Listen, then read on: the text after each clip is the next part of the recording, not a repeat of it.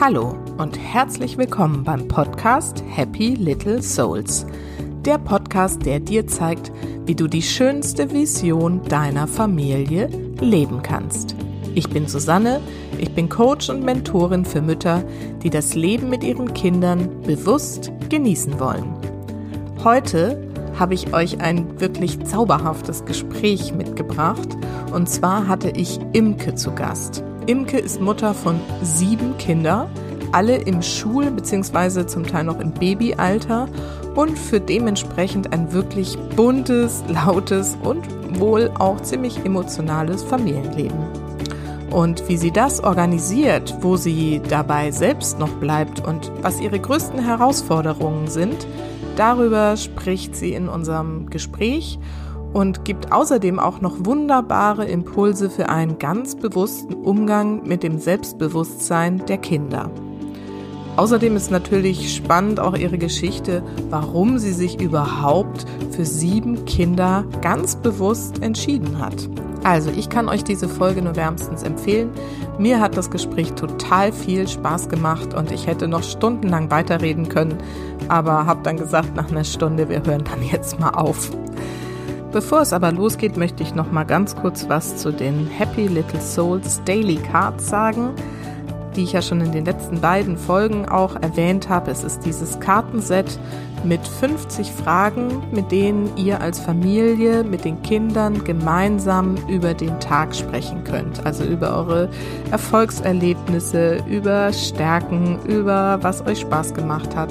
Und die ersten Sets sind jetzt in den Familien angekommen und ich kriege wirklich tolle Rückmeldungen, wie viel Spaß das allen macht und dass die Kinder immer gleich noch mehrere Karten auf einmal ziehen wollen und so.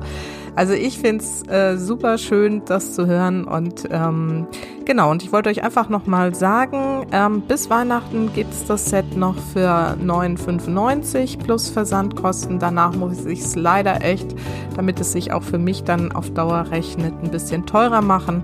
Vielleicht schaut ihr einfach nochmal vorbei auf der Seite, guckt euch das nochmal an und zwar unter happylittlesouls.de slash, also Schrägstrich Shop. So, und nun höre ich auch auf damit und ähm, wünsche euch wahnsinnig viel Spaß mit dem Gespräch mit Imke. Lasst euch genauso verzaubern, wie sie mich verzaubert hat. Und ähm, genießt es einfach und vielleicht nehmt ihr ja die ein oder andere Inspiration auch daraus mit. Ich freue mich jedenfalls auf euer Feedback dazu und ähm, jetzt einfach viel Spaß. Hallo! Schön, dass du heute wieder zuhörst. Und ich habe heute einen ganz besonderen Gast und ich freue mich total, dass sie da ist. Ich habe nämlich Imke eingeladen. Und Imke kenne ich ähm, jetzt schon ziemlich lange. Sie ist nämlich in dem Kindergarten, in dem meine Jungs ähm, waren, in dem Waldkindergarten, ist sie Erzieherin und daher kennen wir uns. Und ähm, davor hat sie lange Zeit auch schon als Tagesmutter gearbeitet. Also Imke liebt Kinder und das zeigt sich auch vor allen Dingen darin, dass sie sieben Kinder zu Hause hat. Und der älteste Sohn ist jetzt 17, die Tochter, die kleinste, ist jetzt acht Monate alt. Und wir wollen uns heute darüber unterhalten, das wollte ich nämlich schon immer mal wissen, wie das eigentlich so ist, der Alltag mit sieben Kindern zu Hause und wie man auch den bewusst gestalten kann. Imke, schön, dass du da bist. Hallo, schön, dass ich da sein darf. Ja, ich freue mich total. Und ich würde auch sagen, wir fangen mal ganz locker an und erzähl doch einfach mal ein bisschen so von deiner Family. Wer seid ihr und was macht ihr so? Ja, also wir sind ein ziemlich bunter Haufen. Ähm, ich sage immer, es ist so ein bisschen äh, bei uns zu Hause, als hätte Pipi Langstrumpf Kinder bekommen. also äh, es sind sehr viele kreative, laute, fröhliche Menschen, die auf einem Haufen zusammenleben. Ähm, ja, das kann sehr schön sein und sehr, ähm, ja, sehr frei. Mhm. Aber es kann auch halt sehr anstrengend sein, wenn alle gerade laut sein wollen oder alle gerade ähm, ja toben wollen, dann ähm, ist das so, als wenn siebenmal der kleine Affe von Pippi Langstrumpf an der Lampe schaukeln will. also sind ja nicht alle gleich klein und wollen dann an der Lampe schaukeln. Nein, es schaukelt auch niemand bei uns an der Lampe, aber ähm, es fühlt sich manchmal so an, ne? Ja. als ähm, Okay. So, wie in der Villa Kunterbund. Und ähm, da das sehr emotionale Menschen einfach aus sind, kann das auch manchmal sehr anstrengend sein. Dann, wir können sehr fröhlich sein, aber wir können auch sehr traurig sein oder sehr wütend. Und ähm, ja, das ist auf jeden Fall eine Herausforderung. Ja. Und ähm, ja, Magst du mal erzählen, so wer dazu alles gehört zu deiner Family? Ja, also ähm, mein ältester Sohn Frederik, der ist 17, ähm, der ist äh, auch schon ein bisschen, gehört schon ein bisschen zu den Erwachsenen zu Hause, ist auch ein bisschen mit Familienmanager und äh, ein bisschen der beste Babysitter der Welt auf jeden Fall. ja, und ja, dann kommt der Lennox, der ist 13, ähm, der hält sich im Augenblick viel raus. Mhm. Ähm, ja, ist schwer beschäftigt mit der Pubertät. Okay. Äh, Greta ist zwölf, ähm, die ist auch eine super Ersatzmutter, ist immer mit dabei, ähm, wenn sie auch nicht gerade beschäftigt ist mit der Pubertät. Ja, geht auch schon. Äh, genau, und dann haben wir die Zwillinge, Annemarie und Emilia, die sind beide zehn. Mhm. Ähm, die sind auch super toll, immer mit den Kleineren beschäftigt, helfen viel und ähm, ja, dann kommt der Fritz, der ist zweieinhalb. Mhm, den habe ich ja dann schon quasi mitgekriegt, die ja, Schwangerschaft. Ja, und, der ist mh. ziemlich wild. Oh. Ja, fordert uns alle nochmal so aufs Neue heraus. Okay. So, ja. ja. Und äh, dann ist die Frieda da, die ist acht Monate und die ist so ein ganz äh, in sich ruhendes Baby. Wir ah. sagen immer, die hat die Rolle übernommen, die noch nicht besetzt war. Ach, schön. Das ruhige, entspannte ein Kind. Ruhepol in ja, der Familie. Genau. Ja, genau. Die und dann, du ja auch, als wir das letztes Mal gesehen haben, hattest du sie dabei, da hat sie auch hier die ganze Zeit geschlafen und keinen ja. Von sich gegeben. Das fand ich auch schon. Ganz irgendwie. entspannt, ja. Und dann gibt es auch noch den Carsten. Das ist mein Partner. Mhm. Ähm, das ist der Vater von Fritz und Frieda. Mhm. Und ja, der ist auch Erzieher und bringt äh, wahnsinnig großartige Qualitäten mit für so eine große Familie. Der hat lange ähm, in der Heimerziehung gearbeitet und ja, hat so Oha. ein bisschen seinen Job zum äh, zur ja, zu seinem Alltag gemacht oder zu seinem, ja. ja. da kann er das einfach alles gut anwenden, glaube ich. Und ja. das qualifiziert ihn einfach total, ähm, hat ihm den Einstieg vielleicht auch leichter gemacht. Ja. Seit ähm, wann gehört er zur Familie? Ähm, seit fünf Jahren. Seit fünf Jahren. Nach fünf Jahren, genau. Okay. Ja, so ist das. Das ist ja Wow. Also und äh, die anderen vier Kinder haben natürlich auch einen Vater, der, ja. der auch äh, präsent ist, also der regelmäßig ähm, Kinder abholt. Die übernachten auch bei ihm ähm, im Wechsel mal an den Wochenenden und so. Also gibt es eine Regelmäßigkeit, die auch mhm. gut eingehalten wird und ja, auch eine große Verlässlichkeit bietet und auch eine Entlastung. Ja. So. Und das ist einfach auch schön. Ähm, dass wir viele sind irgendwie. Also man stellt sich das ja auch immer ein bisschen gruselig vor, wenn dann ein neuer Partner ist und ähm, der alte Partner dann noch eine neue Partnerin hat. Also dann sind auf einmal mhm. ganz viele Menschen auf einem Haufen.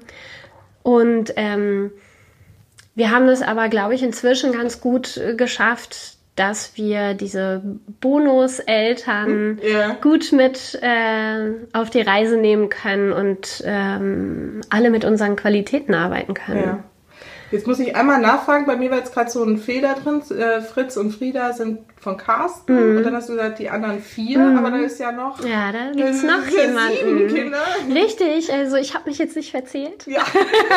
ich habe tatsächlich sieben Kinder von drei Vätern. Ah, okay. Ähm, was natürlich auch immer so einen Aufschrei, sage ich mal, verursachen könnte. Ja. Ähm, habe ich vielleicht früher auch gedacht, so, oh, mhm. guck mal, drei Väter, so die arme Frau oder wie auch immer. Ähm, ja, ich habe also mein erster Sohn äh, hat einen noch einen anderen Vater, der ja. aber nicht präsent ist, der sich ähm, ja schon in der Schwangerschaft sozusagen verabschiedet hat von okay. uns und auch ähm, danach kein Interesse mehr angemeldet hat und Aha. ja, das ist halt so, da muss man mit leben. Mhm. ähm, ja, und alles ist so wie es ist, es ist genau. auch gut. Und, und dann, ja. aber John, kann ich ja sagen, den kenne ich ja auch ganz mhm. gut. Äh, dann zweiter, also der, der Vater von den ja, vier Kindern ja. und wie auch immer wir ihn nennen, und der hat den ja dann quasi auch mit. Ja, also genau. Das also ist wahrscheinlich so die Vaterfigur dann. Auf jeden Fall. Also der sagt auch selber, ich äh, habe fünf Kinder. Ja. Ne? Und äh, Freddy sagt auch, äh, das ist mein Vater. Ja. So, und das fand ich zum Beispiel auch ganz spannend, als der jetzt Bewerbung geschrieben hat und dann kommt in dem Lebenslauf der Punkt Vater. Ja. Und dann hat er lange überlegt, was muss ich da jetzt eigentlich hinschreiben, meinen leiblichen Vater oder meinen Stiefvater. Und dann hat er einfach beide reingeschrieben und das fand ich Ah. irgendwie süß. Ja. ja. Oder toll. Also es gibt diesen leiblichen Vater irgendwie so, dass man zumindest weiß, wer es Ja. ist und da gibt es Genau. so einen losen Kontakt, aber ohne großes. Interesse. Ja. Na gut, ich bin ja selber adoptiert, insofern ich kenne solche seltsamen Konstellationen auch. Ja, so, jetzt wollen wir natürlich wissen, wie das so ist, dieser Alltag mit sieben Kindern. Wie organisiert man das überhaupt? Also ich habe ja nun drei und finde das schon irgendwie echt herausfordernd.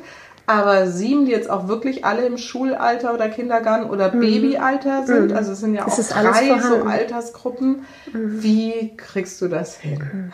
Also, die meisten äh, Leute, die mich das fragen, denen gebe ich immer die Antwort nicht. ich kriege es nicht so hin, wie ich es mir wünschen würde oder wie es vielleicht im Bilderbuch stehen würde oder was man selber so sich wünschen würde. Und da versuche ich immer wieder mir gegenüber auch großzügig zu sein und zuzulassen, dass es halt äh, nicht immer so klappt, wie ich denke. Aber ich habe natürlich auch ähm, sozusagen Tools, wie Ja. ich mich äh, organisiere. Also das jetzt kommt ja wieder der ähm, tolle neue Anfang. Es ist bald Januar der erste und da setze ich mich eigentlich immer hin und schreibe nochmal auf, wie es denn laufen soll. Also unseren Alltag sortiere ich dann richtig, wie also in so einen Wochenplan und sag, ähm, der muss dann dorthin und äh, da ist eine Lücke, ah, da könnte ich mit dem Englisch üben oder was weiß ich, was gerade so.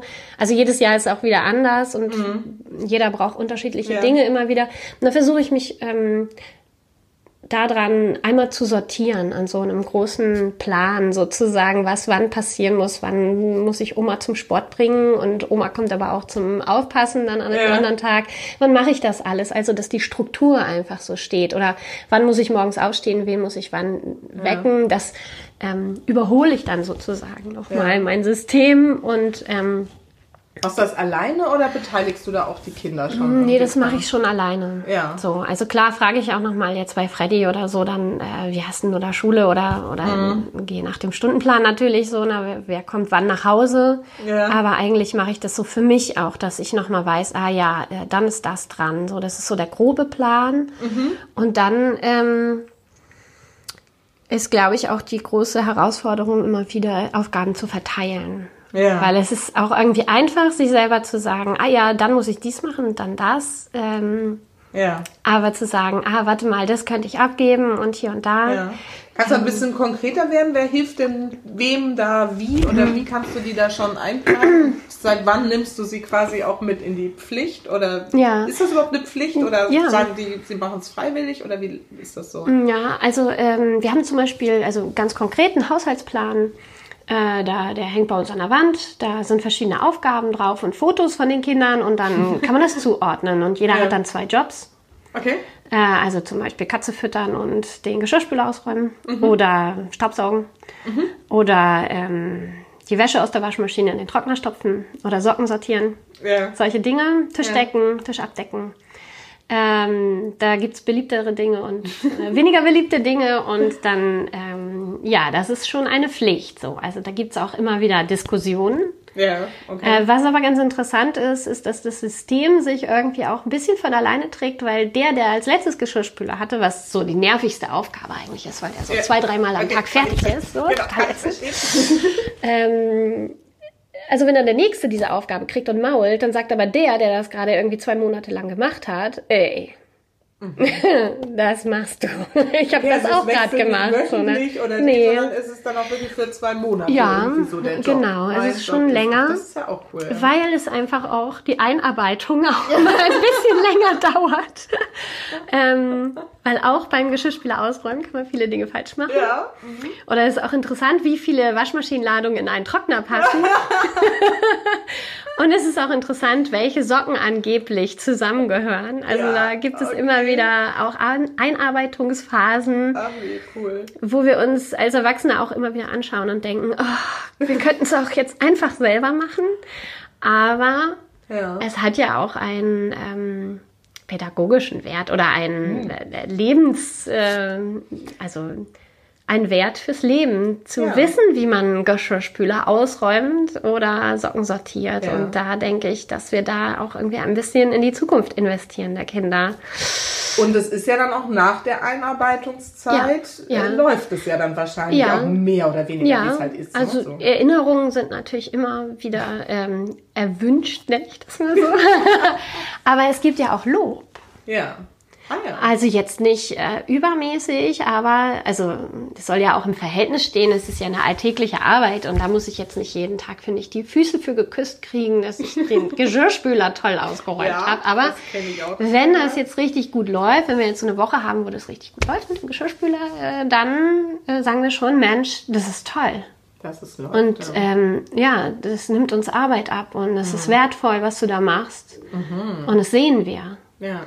Ähm, ja, und derjenige ist dann noch ein bisschen stolz. Also wir machen dann immer so einen Witz, wir könnten auch so ein Foto aufhängen wie bei McDonalds, Mitarbeiter des Monats.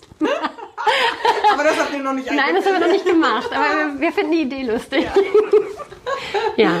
Ja. also so organisieren wir das so ein bisschen. Oder der Große holt dann mal die Kleinen ab, wenn es, ähm, die haben, hat die eine Schwester hat zum Beispiel immer Klavierunterricht abends und dann, äh, wenn es dann schon dunkel ist, dann geht der große Bruder die abholen. Und Ja, ähm, ich versuche das nicht zu koppeln mit Taschengeld oder so, Ja. weil ich möchte nicht, dass das so eine Arbeitsbezahlgeschichte irgendwie wird. Mhm. Das finde ich hat so einen negativen Beigeschmack. Als, das sind einfach Dinge, die in der Familie sind Aufgaben, die sich natürlich ergeben und die gemacht werden müssen. So. ja. Ja. Und Babysitten ist natürlich ganz beliebt bei uns, wenn ich mal irgendwas machen muss. Ja. Auch im Haushalt, dass dann jemand die, das Baby nimmt oder mit Fritz was spielt. Ja. Solche Sachen. Ne? Also da helfen wir uns gegenseitig. Und da gucken wir halt auch, wer was gut kann. Also zum Beispiel ist Carsten ein super Fahrradreparierer. Sehr gut. Und der kann das. Äh, und der macht das dann manchmal in Serie, weil Ja. Fahrräder irgendwie immer kaputt sind, oder? Komisch, ja. Ich finde, also irgendeins geht immer nicht oder eine Kette ist lose oder was ist ich. Und da hat er sich auch schon so richtig Haben alle drauf. Kinder, also jetzt außer die Babys natürlich Ja. irgendwie. Äh, Ja, Fritz hat auch schon Laufrad, ja klar. Jeder hat ein. Fahrrad, genau. Ja, super. Ja, aber das kann ich mir vorstellen, dass da viel. Ja, und zum Beispiel müssen die auch alle zur Schule alleine kommen, Ja. beziehungsweise jetzt im Winter haben die, die weiter weg die Schule haben, äh, eine Busfahrkarte, aber ähm, ich fahre die jetzt auch nicht rum oder so, das war für mich klar. Mhm. Oder wenn wir jetzt irgendwas aussuchen äh, an Freizeitaktivität, dann ist auch wichtig, ein wichtiger Punkt, dass das etwas ist, was man mit dem Fahrrad oder zu Fuß erreichen kann. Mhm. Ab welchem Alter nimmst du sie denn so mit in diese Hausarbeit? Das würde mich jetzt mal interessieren. Mhm. Also, wenn es jetzt äh, Fritz mit zwei, kann der irgendwie Mhm, ja, der auch macht- schon was tun? Mal. Ja, also der hilft manchmal tatsächlich schon, die Teller hin und her zu Ja, tragen. genau. Am besten die Plastikteller. Wir hatten auch schon Scherben, aber das ist dann halt so. ja. Also ist ja auch eine Erfahrung. Mhm. Ähm, aber der hat jetzt da noch nicht sein Plätzchen auf diesem auf dem Arbeitsplan. aber ich denke, so ab fünf oder so haben die schon auch richtig dann angefangen. So war Ja. das, glaube ich. Und die haben dann halt äh, leichtere Aufgaben gehabt. So, ne? Also Katze füttern geht ja auch schon richtig Mhm. Ja. gut in dem in einem jungen Alter. Ja. Die Katze sagt sogar Bescheid. Ja, ja. Von alleine. Bei uns auch so leider sagt sie zehnmal am Tag. Ja, okay. Vor allem im Winter. Das kenne ich auch. Ja. Gut, und ähm, was stresst dich denn am meisten jetzt so in der ganzen Konstellation? Das würde mich mal interessieren. Ja. Was ist die Also, Herausforderung? ja, also ich glaube, es gibt zwei Dinge. Ich finde es ganz schrecklich, wenn die sich untereinander ganz toll streiten. Also klar gehört Streit dazu. Ein normaler Streit, den kann ich auch gut aushalten. Aber wir hatten es auch schon mal, dass es mal körperlich wurde. Ja, Und dann ist das schon doof. wobei so. du ja einen relativ hohen Frauenanteil unter Ja, hast, ne? Ja, aber schon- auch, also gerade jetzt die Jungs so, ja, so, ich glaube so acht und, und zehn waren oder, oder sieben Ja. und zehn, da gab es dann schon mal auch eine Prügelei, so, ne? Und Okay. wenn man dann als Mutter dazwischen gehen muss, dann kriegt man auch noch mal was ab, vielleicht aus Versehen, so, und Ja. Da bin ich schon auch an meine Grenzen gekommen. Da habe ich gedacht, oh, das ist echt unschön. So, da Ja. habe ich auch keine Lust zu, mich jetzt hier zu prügeln irgendwie Mhm. und oder prügelnde Jungs auseinanderzuhalten. Aber das sind halt auch total emotionale Typen so und wenn denen dann mal die Hutschnur platzt, dann Mhm. Und wie bist du dann damit so umgegangen? Oder gehst du jetzt damit um? Naja, erstmal Trennung. Räumliche Trennung hilft. ähm, ja, also meistens reden wir dann tatsächlich hinterher nochmal ja. darüber. Also ich habe auf jeden Fall bei den Jungs gelernt, das Eisen wird kalt geschmiedet, hat mir meine andere Mutter gesagt, die ältere Jungs hatte. Und dann habe ich gedacht, okay, probier mal das aus, dass man das dann später klärt. Mhm. Und dann war da tatsächlich auch noch was möglich. Also es ist mhm. natürlich nicht immer wirklich dann eine Einsicht da, aber mhm. man hat nochmal drüber geredet. So und ähm, der Grundtonus, also schlagen geht nicht, so den, da bleibe ich auch bei. Und ähm, ja. ja. Bist du laut?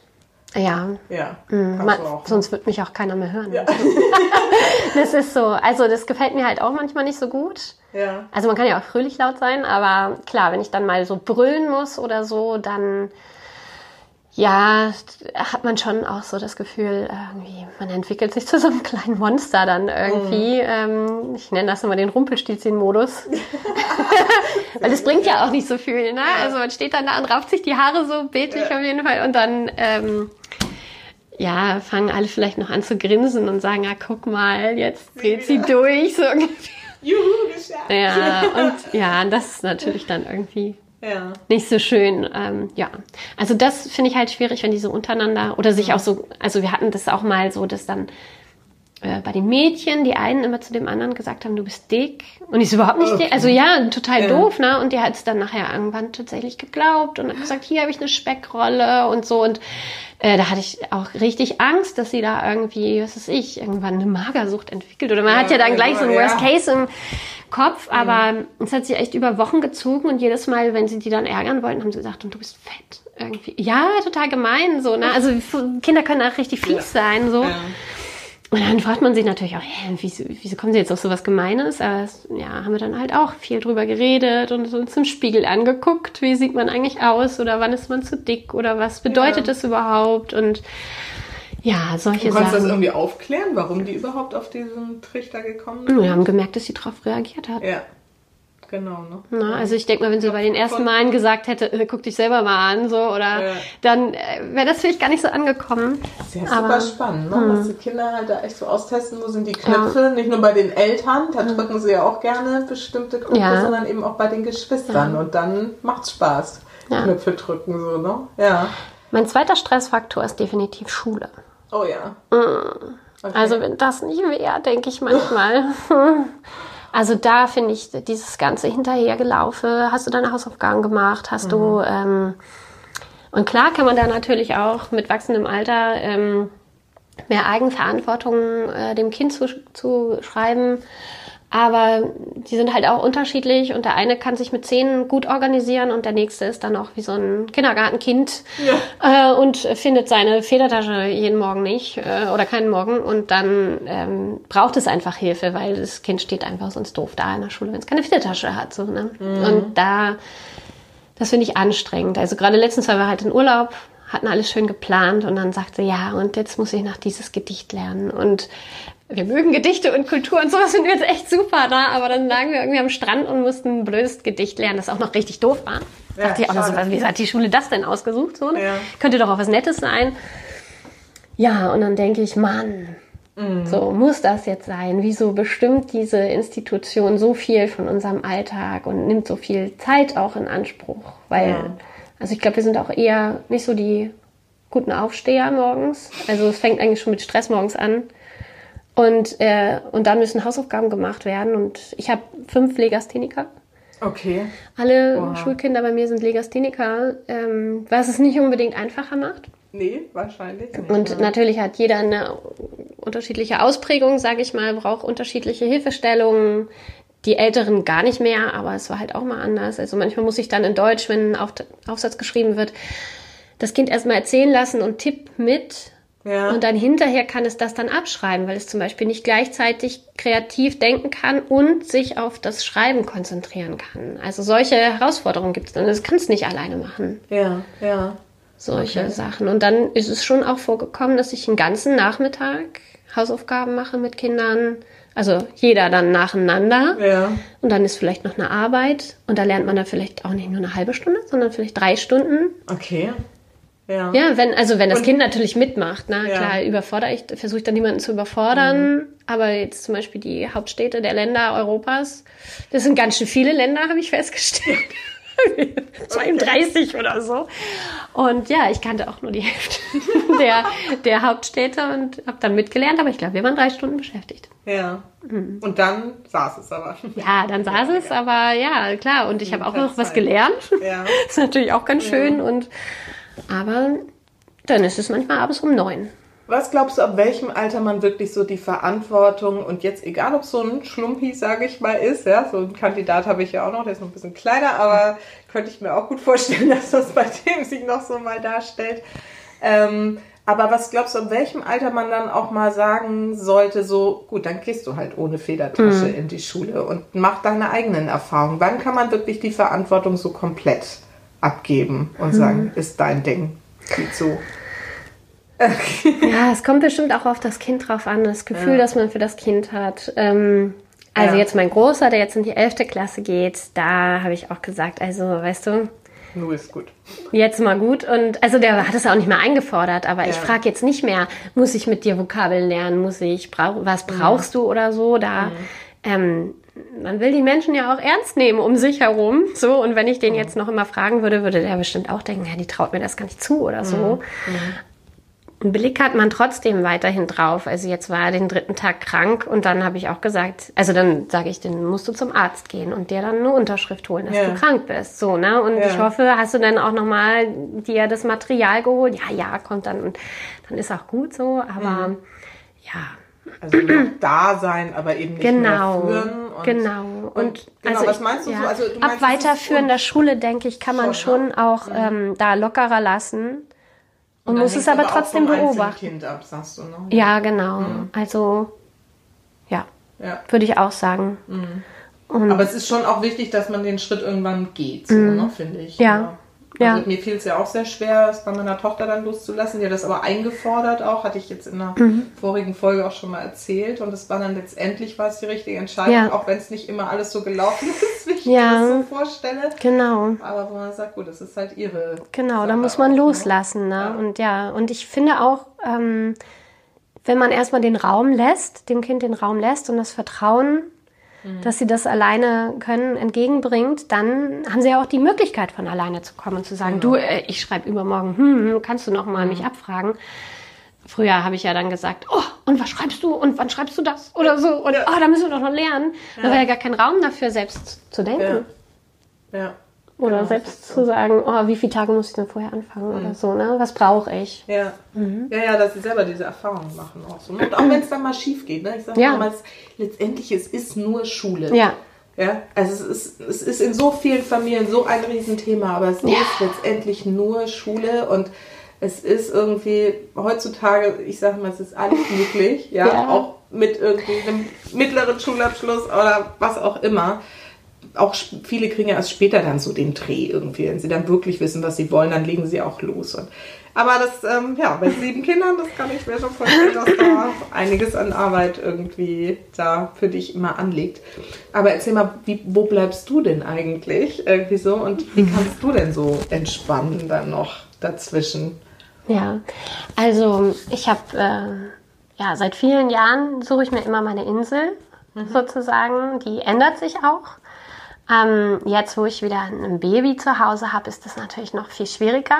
Ja. Ähm, obwohl man auch ähm, ja, mit dem Baby entspannen kann. Aber ähm, ja, die Inseln werden dann kleiner, die werden dann später wieder größer, desto größer das Baby wird äh, oder das Kind wird äh, oder desto selbstständiger das Kind wird. Aber zum Beispiel meine Insel ist im Augenblick, dass ähm, wenn ich duschen gehe, ja. das sind meine 20 Minuten alleine. Ja, und da singe ich auch immer ein Mantra. Ah, wie schön. ja. Hast du ein bestimmtes oder hast du ja. mehrere so zur? Ähm, ich singe immer das Gayatri. Ah. Und ähm, das soll man ja eigentlich siebenmal singen. Das ist ja irgendwie das Urmantra. Und dann ist eigentlich auch die Dusche fertig. Und dann bist du dann tiefenentspannt von deinem ja. Mantra singen oder also auf jeden Fall ein bisschen so, ne? Und ja. ich finde es auch immer gut, mich nochmal selbst zu umarmen. Oh, also das ist ja auch immer so ein Stück sich selber äh, in Arm nehmen, sich selber lieben, sich selber ja. gut finden. Also ich erzähle mir dann auch irgendwie, ja, nee, das ist alles gut und es funktioniert und du machst es gut. Also alles das, was ich auch gerne vielleicht von jemand anders hören würde Ja. und auch manchmal zu hören bekomme, das gebe ich mir dann aber nochmal selber. So, das äh, habe ich mir über die Jahre erarbeitet, Mhm. dass ich mir das erlauben kann. Wow, was für ein wertvoller Tipp. Das schön. muss ich auch mal. Das finde Ja. ich ja wirklich ganz, ganz toll, ja. Und Ja, das es hat sich irgendwie so entwickelt. Offensichtlich. Ja, ne? ja. ja, weil das war irgendwie, ich habe mir immer vorgenommen, äh, ja, und dann mache ich mir dann schön Platz mit einem Buddha und einer Kerze und dann nehme ich die Viertelstunde und dann ähm, Mhm. meditiere ich und das habe ich nie geschafft, kein einziges Mal. Also den Anlauf gab es immer wieder, aber es gab einfach nicht, und dann habe ich immer gedacht, äh, wenn mich dann jemand hört, wie ich da singe oder so, unter der Dusche habe ich das halt nicht. Ja. Da habe ich, also ich glaube schon, dass sie mich auch hören, aber irgendwie ist es mir dann egal. Singende Mutter deiner Dusche, eine Ja, Kindheitserinnerung. also ich glaube auch, die denken dann, also wer weiß, was die denken, Ja. wenn es dann losgeht, oh. Aber es ist mir so egal. Aber es sagt auch keiner was. Mama, was Nö, machst du da mal unter der Dusche? Oder Nö, hat noch keiner gefragt. Lieber nicht. genau. Ja. Und, Ja. und natürlich meine kreative Arbeit, wenn ich irgendwie zwischendurch nähe. Ähm, da gibt es immer mal Lücken, wo ich, äh, ich habe wilde Ideen, was ich nähen will. Ähm, zum Beispiel nähe ich, also es sind gar nicht so wilde Ideen. Ich nähe zum Beispiel Sitzkissen für den Waldkindergarten. Ja. Und es füllt mich total aus. Wieso auch immer. Ähm, das sind nämlich Dinge, die ich ungefähr, brauche ich eine Viertelstunde für ein Sitzkissen, dann ist das fertig. Ja, Und es ist so toll, eine Arbeit zu beenden. Und eine Ja. Arbeit, bei der ich nicht viel nachdenken muss. ja, ja. Finde ich total gut. Wie oft machst du das dann so? Hast du dann so Phasen, wo du sagst, jetzt mache ich mal zehn Ja, So. also so vielleicht alle zwei, drei Wochen habe ich dann mal Zeit und dann nicht zehn Sitzkissen Mhm. und, äh, und dann verkaufe ich die an den Waldkindergarten, so wer braucht. Oder ich habe halt auch so einen Online-Shop. Ah, sogar. Genau, Ach, und da, ja da habe ich auch noch nicht so viel verkauft. Aber das macht gar nichts, sondern Ja. ähm, ich freue mich darüber einfach und ähm, ja. Und ich gehe gerne in den Wald. Ja. Ich versuche jeden Montag im Wald spazieren zu gehen mit Fritz, Frieda oder ja, oder auch mal, wenn es geht, alleine. Und das äh, finde ich so wunderbar. Also ich bin ja auch Walderzieherin, hast du ja eben schon erwähnt. Und das ist der beste Arbeitsplatz der Welt für mich. ja, ich weiß das. Es ist so wunderbar und ähm, ich klar kann man da freiwillig hingehen, das mache ich ja jetzt auch, aber wenn ich wieder arbeite, also ich bin ja jetzt in Elternzeit, ähm, dann habe ich ganz oft immer wieder den Moment bei der Arbeit, dass ich denke, ach Gott, ist das schön, tut das gut. Es ist eigentlich wie äh, eine Wellness-Session, für die ich auch noch bezahlt werde. Es ist das Beste, die, der beste Job, der mir je passiert Manche ist. Leute bezahlen ja jetzt inzwischen dafür, auch in den Wald zu gehen. Es gibt ja jetzt Ja, dieses Waldbaden. Waldduschen und oder so. Ja, genau. Und das kriegt man dann einfach so. Ja, Wald. man kann es auch einfach spazieren gehen nennen. Ja, genau. Also ja. auch den Wechsel der Jahreszeiten. Ja. Oder manchmal ist es dann so, dann steht man im Herbst im Wald und dann fallen die Blätter alle so in, in diesen Kreisen, in diesen Spiralkreisen sozusagen vom, von den Bäumen. Und es ist total meditativ. Es ist total still und man sieht nur, wie diese Blätter dann so runtersegeln. Ja, das ist so wertvoll. Und was ich so spannend finde, im Gegensatz zu normalen Kindergärten, ist eben, dass auch diese Lautstärke der Kinder da so verhallt. Ja, ne? ja. Also das ist so, Ja. ich weiß ja auch, das kann ich jetzt auch mal kurz erzählen, irgendwie, wir sind da ja zufällig eigentlich auf diesen Waldkindergarten gekommen mit den, mit den Jungs. Eigentlich war es so gar nicht so geplant. Und dann erinnere ich mich so intensiv an diesen ersten Schnuppertag, wo ich gesagt habe, komm, wir, wir schauen uns das jetzt einfach mal an.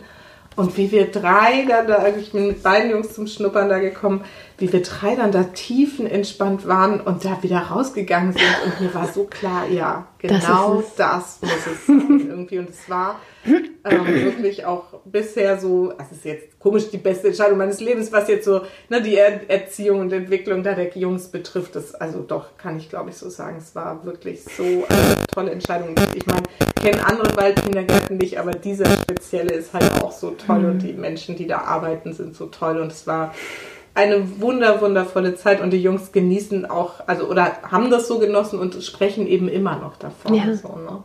Und den Wald kann man auch immer wieder besuchen. Ja, der ist halt hier um Ja, Ecke. genau. Und das ist ein toller Wald und ähm, ja. Ja. genau. Mhm. Ja, also das kann ich verstehen, dass das dann entspannt, wenn man da Ja. noch arbeitet und Ja. noch Geld dafür bekommt. Ja. Mega, vor allem weil man dann auch muss. Ne? So ist es ja dann Ja. doch immer so ein Also, Angang, dann genau. ist das Wetter irgendwie doch nicht so dolle und so. Aber wenn man muss und Ja. Dann ist Dann ist es total da. toll. Und Mhm. äh, also ich hatte auch dann die Erfahrung zwischendurch, da hatten wir irgendwie alle drei Mädchen, mal Scharlach. Mhm. Und, äh, und dann habe ich gesagt, und jetzt gehe ich zur Arbeit. Und dann, also weißt du, es ist ja dann auch ein bisschen verrückt, wenn man da so drei kranke Kinder, denen es dann schon wieder halb wieder gut geht. Ja. also Ja. Äh, ähm, auf dem Sofa zu betreuen hat und dann irgendwie so ein Teechen reichen darf von hier und da Ja. und nochmal die Glotze anschalten darf, so Ja. vielleicht, ja. Ja. Und dann habe ich gesagt, ja, und ihr seid betreut, irgendwie Carsten war dann zu Hause und ich gehe jetzt in den Wald arbeiten. genau, also besser könnte man ja sich gar nicht auf seine Arbeit freuen. Mhm. Finde ich. Toll, ja. Wunderschön. Das kann ich so, so nachvollziehen inzwischen. Ähm, ich würde jetzt trotzdem gerne noch mal wissen, wie das so kam, dass du dich wirklich bewusst für sieben Kinder entschieden hast. Weil das ist ja schon so der größte Ort, wo man sagt, wow, das ähm, muss man ja wollen. Aber ich weiß ja, Ja. auch, dass du es wolltest, aber Ja. erzähl doch mal, wie das so gekommen ist. Ja, also ich glaube, ähm, ich habe schon so ein, so ein Fable irgendwie für Babys und Kinder. So, also das fand ich schon immer toll. Ähm, ich habe als Jugendliche ganz viel gebabysittet und habe mir da schon verschiedene Familienmodelle angeguckt. War da ganz äh, aufgeregt sozusagen oder ganz ähm, interessiert, dass es, äh, also als mir klar wurde, es gibt noch was anderes als die Familie, in der ich aufgewachsen bin oder das Modell, war ich total ähm, ja, neugierig und wollte das alles wissen. Wie leben andere Menschen? Wie kann man zusammenleben? Und ähm, dann habe ich als äh, Kindermädchen gearbeitet in London und ähm, habe bei sehr reichen Familien gearbeitet und gesehen, oder ich hatte immer wieder das Gefühl, ich glaube, ich kann es besser. Also ohne die jetzt großartig zu bewerten, aber ich hatte das Gefühl so, oh, ich würde es ganz anders machen oder ich würde dies und das und dann auf einmal habe ich diesen Wunsch in mir entdeckt eigentlich. Es hat so ein bisschen gedauert, bis ich gemerkt habe, ich glaube, ich möchte ein Kind. Aha. So, das war so ein, so ein Schlüsselerlebnis irgendwie. Eigentlich hatte ich auf Wie eine, alt warst du dann? Da war ich 22. Und eigentlich hatte ich auf eine Weltreise gespart. Und dann habe ich gedacht, na ja, dann nehme ich eine Weltreise oder ein Kind. das ist auch gut. Das wäre jetzt so das Einzige, was äh, in Frage käme, um die Weltreise ausfallen zu lassen, Ja, sozusagen. ja. Und ich hatte da einen tollen Freund, einen tollen Mann an meiner Seite, 18 Jahre älter als ich. Hab die, war sehr verliebt, habe den sehr bewundert und habe mir sehr ein Kind gewünscht von dem. Und ich glaube, wir haben ein bisschen viel kommuniziert. Ja. Ja, ähm, auf jeden Fall dachte ich dann, äh, das hat, äh, das klappt doch nicht oder wir wollen doch kein Kind. Und ähm, dann bin ich also auf diese Weltreise gefahren und war in Brasilien im Dschungel und habe gemerkt, dass ich schwanger bin. Oh, sehr passender Ort. Ja, das war auch ein spannender ähm, Schwangerschaftstest, den ich dort gemacht habe. Aber egal, eine andere Geschichte. Ja, und dann ähm, habe ich mich total gefreut und, äh, und dieser Freund hat mir aber sehr schnell zu verstehen gegeben, dass das jetzt nicht so sein Plan war und dass er das nicht möchte. Und äh, naja, dann bin ich noch ein bisschen weiter durch Südamerika gereist und äh, nach Hause gekommen zu meinen Eltern erstmal und habe mir dann eine Wohnung gesucht und habe gesagt, ja, das kann ich dann auch alleine. Ja. Da war ich mir ziemlich sicher, dass ich das auch alleine kann. Ja, und dann habe ich dieses Kind bekommen. Zu Hause habe ich eine Hausgeburt gemacht. Ähm, das äh, war auch erstmal so ein bisschen ungewöhnlich in meinem Umfeld, dass ich das so machen wollte, aber ich Ja. wusste irgendwie, ich kann das. Und dann, ähm, ja, habe ich dieses Kind bekommen und ähm, es lief wunderbar, es war fantastisch, eine tolle Geburt, ein tolles Erlebnis zu Hause. Ähm, ja, und auch mit diesem Kind bin ich sozusagen als Mutter neu geboren worden und ähm, habe eine unendliche Kraft irgendwie in mir wahrgenommen ähm, und mich nochmal ganz neu wahrgenommen und konnte mich auch nochmal ganz anders ernst nehmen. Ah, okay. Ähm, ja, vielleicht bin ich damit auch erwachsen geworden. Ich weiß es nicht. Aber es hat auf jeden Fall mir ganz viel gegeben. Und ich hatte dieses erste Jahr alleine mit Freddy, war wunderbar und habe mir gedacht, ja, davon will ich mehr. ähm, und dann äh, habe ich halt den John kennengelernt und der hat auch den Alltag genossen mit Kind. Und dann haben wir zusammen ein Kind bekommen, den Lennox, und 20 Monate später den, äh, 22 Monate später den, die Greta. Und das war auch wunderbar. Also hatten wir dann drei Kinder und dann fing an, dass es die ersten Stimmen gab, die gesagt haben, ja, das reicht ja jetzt auch. Und ähm, das hat mir überhaupt nicht gefallen, weil Mhm. ich mich, äh, da war ich 27 mit drei Kindern und habe mich wahnsinnig lebendig gefühlt, Ja. frei, lebendig. Mal, ja, dann fangen ja andere erst an. ja, und das hat sich äh, wunderbar angefühlt, ähm, fruchtbar zu sein sozusagen und Menschen zu produzieren. Also ich finde einfach keine besseren Worte dafür. Vielleicht hört sich das ein bisschen blöd an, aber ja, es war einfach schön und lebendig und ähm, das hat sich überhaupt nicht danach angefühlt zu sagen, jetzt ist Schluss oder das Ja. reicht oder so. Und ähm, ja, ich wusste dann ziemlich schnell, dass ich noch eins haben möchte. Und das haben wir auch zu Hause besprochen und dann war ich schwanger und das waren Zwillinge. Oha.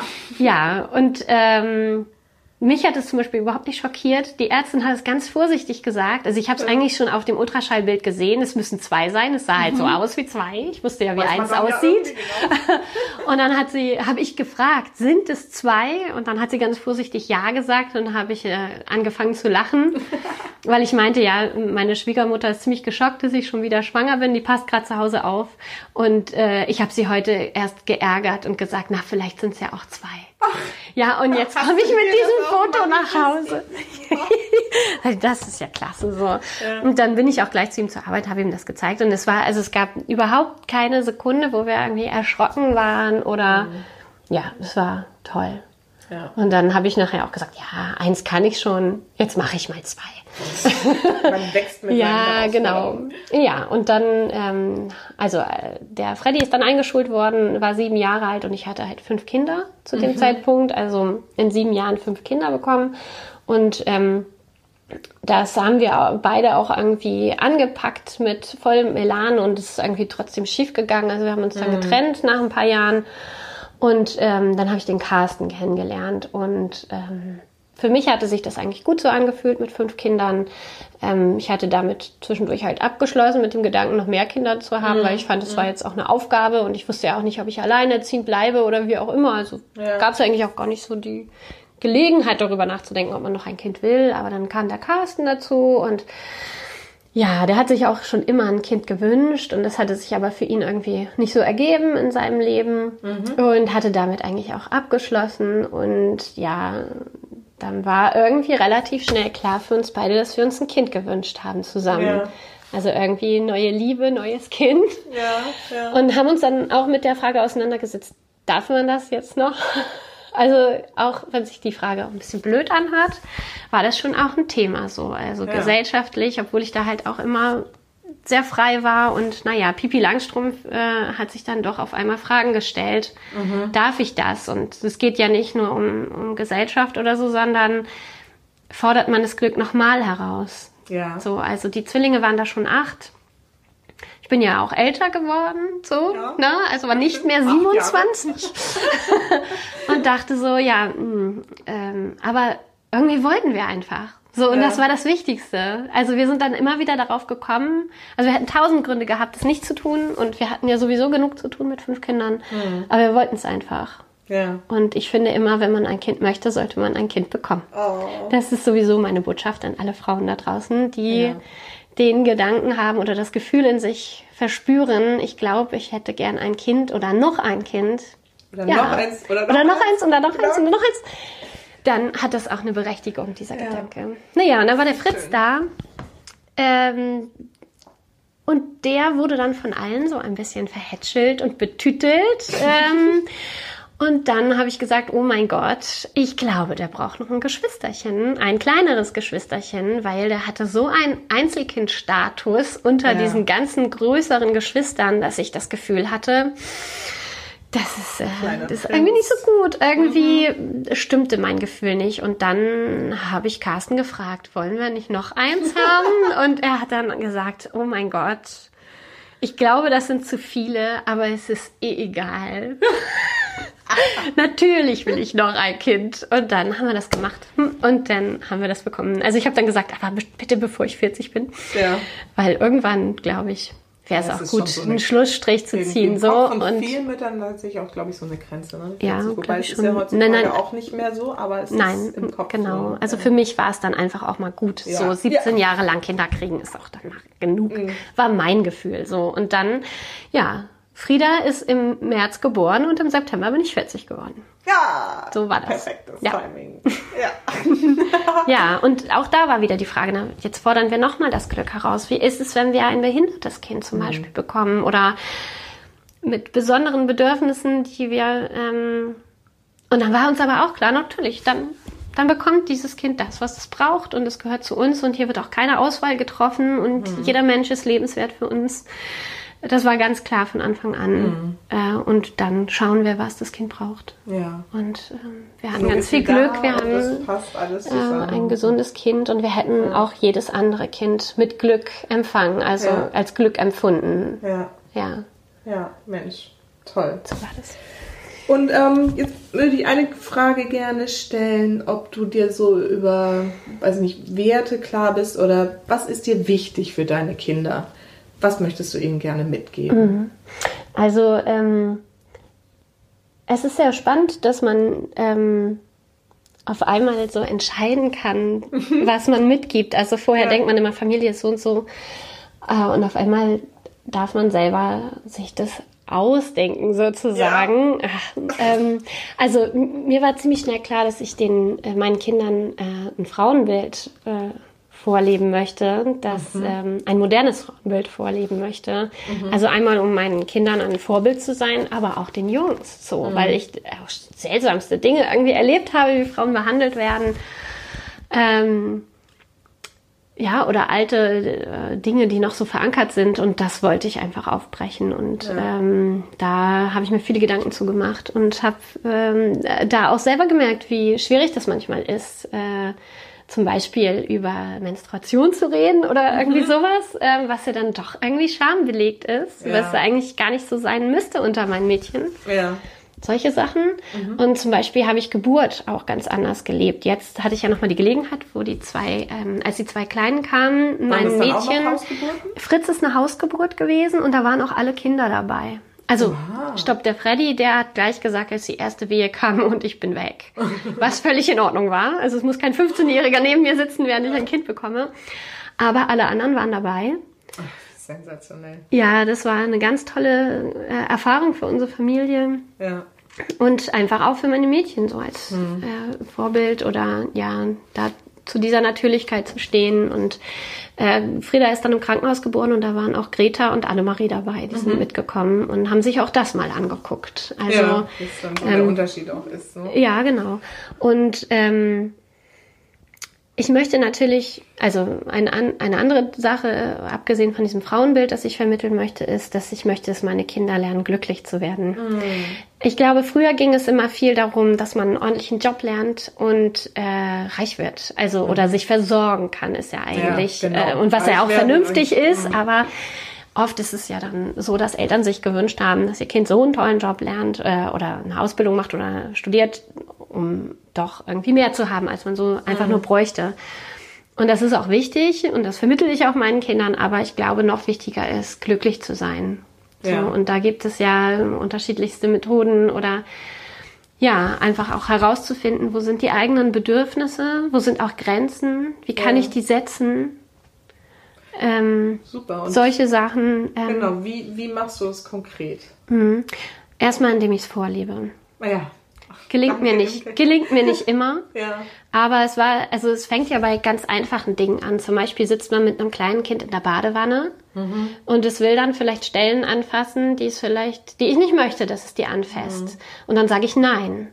Und damit zeige ich natürlich, da ist meine Grenze. Und genauso darf dieses Kind natürlich auch nein sagen, wenn es von jemand anders berührt werden will. Wenn jemand das äh, ne, anfassen will, also es sind ja so ganz einfache Beispiele so, Ja. ne? Aber dieses Nein sagen ähm, kann man auch einfach gut Grenzen. vorleben. Ne? Und das kann man natürlich auch im emotionalen Bereich dann später irgendwie Ja. auch machen. So. Ja. Und hast du dann noch andere irgendwie Rituale oder Ähm, also wir betreiben zu Hause ähm, so eine äh, Psychohygiene. Das finde ich ist ein ganz schreckliches Wort irgendwie. Ja, Psychohygiene. Ja, also dass man selber immer wieder so ein bisschen ausmistet, sozusagen, aufräumt. Ähm, und äh, das machen wir zum Beispiel, ähm, ich habe so ein Buch gerade gekauft, das heißt Gedanken. Ich weiß gerade nicht, von wem das ist, das könnte ich dir dann nochmal sagen. Ja, und da das geht's. Können wir dann auch nochmal in den Show Notes verlinken. Ja, genau. und da geht's äh, darum, dass man so die eigenen äh, trügerischen Gedanken entlarvt. Also es Ja. gibt ja, also mit den Mädchen gerade haben da auch immer so wieder äh, Phasen, wo sie so ein bisschen traurig sind und merken, ah, es läuft nicht so gut, ich fühle mich irgendwie schlecht. Und da haben wir angefangen herauszufinden, woran liegt das eigentlich. Ja. Und da bin ich halt auf dieses Buch gestoßen. Und darin wird ganz toll erklärt, äh, also es ist ein Kinderbuch, äh, man wird da, die Kinder werden auf die Reise mitgenommen, eine Detektivreise. Ähm, und die äh, spricht von acht verschiedenen Sorten trügerischer Gedanken. Ja. Äh, und wenn man die entlarvt hat, dann sind die gar nicht mehr so schwerwiegend. Also zum, ich sage jetzt mal ein Beispiel, zum Beispiel ähm, gibt es den Kugelfisch, der denkt immer gleich ganz schlimme Sachen. Ja. Also die Mama kommt nicht bei der Schule zum Abholen, zum, zum verabredeten Zeitpunkt und der Kugelfisch denkt, die Mama ist bestimmt tot. Ja, die hatte einen Unfall Oh und die ist im Krankenhaus und keiner weiß, dass ich hier bin und ich werde nicht abgeholt. So, ja. Ja. Äh, und wenn man dann ähm, von dieser Art trügerische Gedanke schon mal gehört hat, kann man denken, warte mal, ich glaube, äh, das war jetzt der Kugelfisch. Ja. Und ähm, also ich entlarve dann sozusagen den trügerischen Gedanken als Ja. Detektiv und sage, ha, das ist doch der Kugelfisch, glaube ich. Was könnte dann jetzt mal wirklich passiert sein? Warte mal. Ach, die hat bestimmt beim Einkaufen Susanne getroffen Ja. und quatscht und hat Okay. sich ein bisschen verspätet. Ja. So, also dass man sich selber so ein bisschen entlarven kann bei den schlechten Gedanken, die man manchmal hat. Oder man kommt in die Klasse und dann lachen zwei Mädchen und dann denkt man, oh, die lachen bestimmt über mich. Ja. Und dann, ah, das ist der schlaue Fuchs, der weiß sowieso alles. Äh, und die haben sich eigentlich nur einen Witz erzählt. Ja. Das hat vielleicht Also das gar nichts ja mit mir zu tun. Faszinierend, das den Kindern so früh beizubringen, ne? zu merken, irgendwie, da sind Gedanken und ich, das, ich bin aber meine Gedanken und ich Ja. kann meine Gedanken steuern. Genau. Das ist ja genau mein Thema Ja. auch, so, ne? Dieses, ich bin, was ich denke und wenn ich irgendwie denke, was passiert, ist Ja. irgendwie, warum sollte ich das geht es einem auch gleich schlecht, Ja, wenn man sowas genau, denkt. Ne? ja. Genau, und es tut einem nicht gut. Und da versuche ich so ein bisschen mit meinen Mädchen dran zu arbeiten. Ja. Ähm, Und nehmen die das so an und setzen Ja. es im Alltag um? Also meine Erfahrung ist ja, dass Kinder da recht offen sind für Mhm. solche Themen. Ne? Genau, also die, die nehmen sowas ziemlich dankbar an. Ja. Also ich finde ja sogar immer, desto kleiner, desto äh, dankbarer irgendwie. Ja. Und was sie dann tatsächlich für ihr Leben mitnehmen, Mhm. das entscheiden sie ja auch selber. Man kann sie immer noch mal dran erinnern, aber umsetzen müssen sie das ja selber. Aber wir haben zum Beispiel auch so eine Schatzkiste gepackt, die, Ah. ähm, also weil es oft abends auch ums Einschlafen ging, dass dann schlechte Gedanken oder so kamen.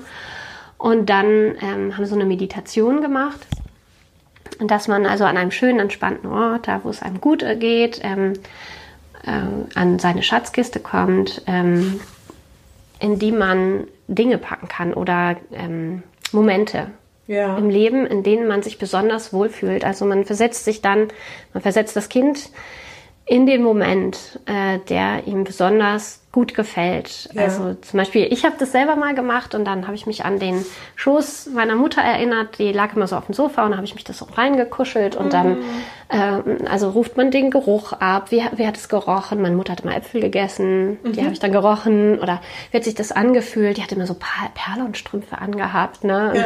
die habe ich dann so gefühlt und ähm, ne, also dass man das alles ganz bewusst so abruft und diesen Moment sozusagen hervorruft und den packt man in die Schatzkiste. Ach. Und wenn es einem schlecht geht, dann kann man diese Schatzkiste öffnen und sich an diesen Ort begeben. Ah, Und das muss man natürlich auch ein bisschen üben. ja. Man kann da auch verschiedene Orte reinpacken oder Momente reinpacken.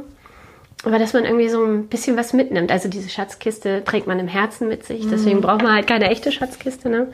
Aber ja, das sind so Dinge. Und das macht ihr abends dann so eine Schatzkiste packen und die Mädels wissen oder auch dein Sohn irgendwie, macht ja. ist der für sowas auch offen? Ja, also der, das ist schon länger her halt. Da waren die kleiner, als wir das gemacht Ja, haben. Also das ah, ja. machen wir jetzt auch nicht so oft. Ja, sondern ist so ein bisschen nach Bedarf und dann ist es eigentlich sozusagen deren Job, diese, das Schatzkästchen zu bedienen oder zu benutzen. Und man kann natürlich immer mal wieder dran erinnern. Genau. So, ne? Und das Ritual auch äh, immer mal wieder machen, diese Schatzrei Ki- diese ähm, Traumreise. Man kann sich da auch einfach so mal hinbegeben. Aber es war halt oft abends so, dass, dass das Einschlafen schwer fiel. Und wenn man sich dann an diesen Ort begibt, dann Oh, kann man vielleicht besser einschlafen. Wunderschön, Imke, wunderschön, ja. Das ist bestimmt jetzt auch für viele hier eine Inspiration. Muss ich auch mal mit meinen Jungs noch machen. Hast du da so eine spezielle, ist das so eine bestimmte Traumreise, die du da machst oder erzählst du das? Ich erzähle das, aber ich habe das mal, ähm, ich glaube, in meiner Ausbildung zum Familiencoach habe ich die mal gelernt, Ja. ausprobiert, aber ich weiß jetzt nicht mehr, wo, wer sich, wer die erfunden hat oder wer die äh, niedergeschrieben hat oder Ja, ja. das weiß ich jetzt leider nicht. Gut. Aber da kann man ja irgendwie dann auch selber in die Fantasie gehen. Genau. Und, und vielleicht nehme ich für meine Hörerin sowas auch einfach mal auf und Ja. das nochmal als Special irgendwie hier mit rein posten. Ja. Genau. Ähm, ja, also und weil wir gerade auch so ne, am Thema schöne Gedanken sind, würde ich dich gerne auch nochmal fragen. Jetzt ähm, kommen wir langsam zum Ende. Für welche drei Dinge in deinem Leben bist du denn so ganz besonders dankbar? Wobei es wahrscheinlich sieben sind. Ja, äh, das kann schon sein, dass das sieben sind. Also ähm, natürlich, äh, abgesehen von meinen Kindern und von meinem Partner, bin ich ähm, sehr dankbar einfach auch um die anderen Menschen, die da um unsere Familie drumherum sind, die das immer wieder auch mittragen, Ja. die ähm, geduldig sind, die aufmerksam sind, die großzügig sind. Ähm, ja, und ich glaube, besonders bin ich Carsten auch dankbar, Ja. der uns so nimmt, wie wir sind, einfach auch geduldig ist und ähm, uns irgendwie auch ein bisschen aushält. Bestimmt auch ganz viel bekommt. Ja. Aber ähm, ja, dass es diesen Menschen gibt in meinem Leben, der eigentlich mein ein bisschen mein Guru ist. So, Ja. also der Oh, ist schön. so ein toller Mann und ähm, einfach so viel Lebenserfahrung hat und ganz bestimmt nicht perfekt ist, aber mit diesem Unperfektsein so gut lern gelernt hat, umzugehen. Und irgendwie alles, was in seinem Leben passiert ist, so verarbeiten konnte, dass er daran gewachsen ist. Ähm, und mir immer wieder sagt, äh, So kannst du auch. Gehen. Ja, und ähm, mir immer wieder sagt, dass, es, dass, es, dass ich großartig bin. Und Ach. ja, und dass ich äh, manchmal auch einfach nur ein bisschen durchhalten muss, wenn es gerade schwierig ist. Mhm. Und dass ich aber daran wachse und dass er sieht, dass ich ähm, ja wachse und groß bin. Und das Ja. hört man sehr gerne und Oh, das schön. tut mir sehr gut. Und Ja. ja, ich glaube, das ist ähm, neben meinen Kindern und den anderen Menschen, die es Mhm. gibt, die sagen, hey, das ist toll, was ihr da macht, können wir auch irgendwas machen Ja, ja. Äh, bei euch oder euch helfen oder, oder einfach nur Teil sein, Mhm. ist es Carsten, ja. Oh, wie schön, dass du ihn noch getroffen hast Ja. ne, für dein Leben. Ja. Wie wundervoll. Ja. Ja. Gut. So, und die allerletzte Frage, die ich äh, gerne noch meinen Interviewgästen immer stellen möchte, ist, was ist denn so deine wichtigste Botschaft für all diese Supermamas da draußen? Ja, meine wichtigste Botschaft ist, ähm, das Glück ist nicht im, ist kein Dauerzustand, sondern das muss man im Moment finden. Und den Moment darf man dann auch in seine eigene Schatzkiste packen.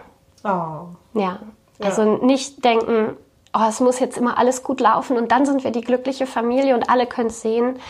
Das gibt es, glaube ich, fast gar nicht. Klar hat man gute Phasen und dann wieder schlechte Phasen. Ich glaube, wichtig sind die kleinen Momente, wo man denkt, "Ah, das ist es. das ist das Glück. Ja, und dann Ja. muss man es auch wieder loslassen dürfen. Ja. Oh, Ja, und den Moment schön. festhalten. Super Im schön. Herzen, in der Schatzkiste. Ja, Das ist meine Botschaft. Ja. Oh. Imke, ich danke, danke, danke dir. Es ist jetzt echt lang geworden. Ich könnte auch jetzt noch zwei Stunden, glaube ich, weiterreden mit dir. Aber ähm, genau, wir finden jetzt unser Ende. Und ich danke dir von Herzen, dass du dir die Zeit genommen hast, hier für meine Mamas da draußen irgendwie deine tolle Geschichte zu erzählen. Und ich hoffe, dass es ihnen da draußen auch Mut gibt, auch wenn sie jetzt schon drei Kinder haben und genau diesen Wunsch verspüren und sagen, aber eigentlich geht das ja nicht. Sagen, doch, es geht. es Es, geht. geht auch mit vier, fünf, sechs und auch mit sieben Kindern kann man irgendwie eine richtig tolle Familie sein und ganz viel lernen und miteinander wachsen. Ja. Dann noch mehr Turbo-Wachstum. Ja. ja. vielen Dank für die Gelegenheit, davon zu erzählen.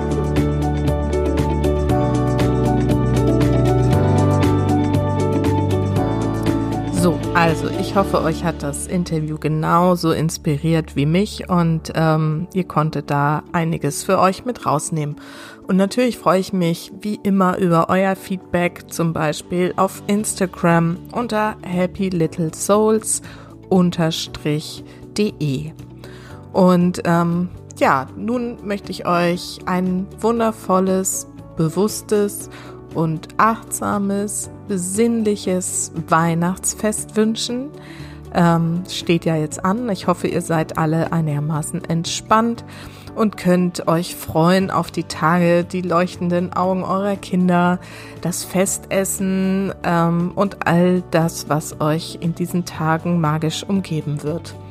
Wir hören uns, wenn ihr Zeit und Lust habt, wieder am 26. Dezember, also am zweiten Weihnachtsfeiertag. Das ähm, wird für viele wahrscheinlich stressig werden. Ihr könnt es natürlich auch dann später hören. Aber es ist mein Geburtstag. Ich bin ein Weihnachtskind und deswegen schenke ich mir da selber eine Folge zum Thema Selbstliebe und ähm, glaube, dass ich euch da einiges mitgeben kann zu diesem Thema. Also, ich freue mich auf euch nächste Woche. Ähm, lasst es euch super, super gut gehen bis dahin. Und vergiss nicht, Weihnachten ist, was du daraus machst. Alles Liebe, bis ganz bald. Deine Susanne.